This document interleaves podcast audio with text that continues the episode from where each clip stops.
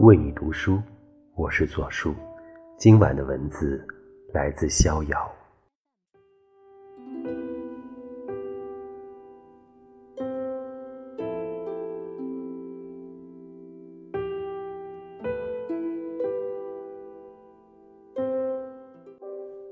春节长假，我们都沉浸在热闹的年味里，不免心生浮躁。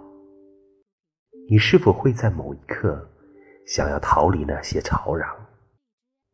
或许你愿意如作家赵岩诗作所言，在一个山顶有一间木屋，很明很静。说到这儿，想起作家朱天心的一席话：“我从小就怕热闹，现在也已然。”因为热闹之后必有冷清，他们格外的会令我感到人生如梦。有时，焦虑是城市生活的症结，安宁仿佛成了一种奢望。每颗穿行于烟火的心，太容易被裹挟其中，让人欲罢不能。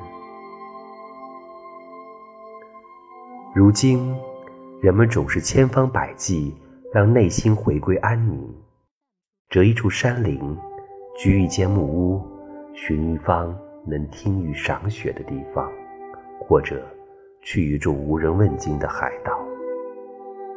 只是，这样的寻觅总是片刻的，反倒是自己在喧嚣中跌宕。这也是。前几年，赵烨决定从北京移居大理的缘由。今天，现代人的生活是支离破碎的，但是有大理这么个地方，有时真的有种幸福感。人海浮沉，抵达安宁，没有万能的公式，唯一可行的，就是用城市的皮囊吃饭。